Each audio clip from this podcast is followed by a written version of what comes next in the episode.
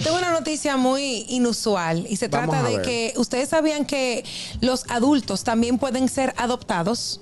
Un adulto. no sabía. Muchacha, Sí. adótame. Ah, los adultos. Pues resulta que uno cada vez que escucha la palabra adopción uno piensa en niños Y en mascotas. y Claro, en mascotas. por Sin supuesto. embargo, hay países donde eh, adoptar una persona mayor de edad puede ser posible. Y resulta que una señora de 43 años investigó y se puso en adopción. Entonces hizo una carta donde decía...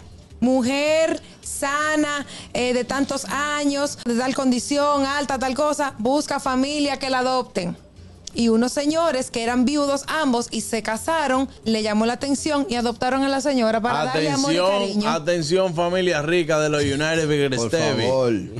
He aquí, Adótenme. he aquí tu hijo. No, ¿qué pasa? He Eh, aquí tu hijo, adópteme. Exacto. Hay que tener cuidado en este país, porque aquí se pone creativo a escribir las mujeres, mi amor, venga, adopta este niño. Exacto. ¿Qué tenemos? Que estoy necesitando la primera lactancia. Gente que, que le haga Yo su adoptaría a desayuno. Bradley Cooper. ¿Verdad? Sí, porque él me, como que me, me llama la atención. O sea, me. me- Ah, hombre. Ya, ya tú entraste en lo carnal.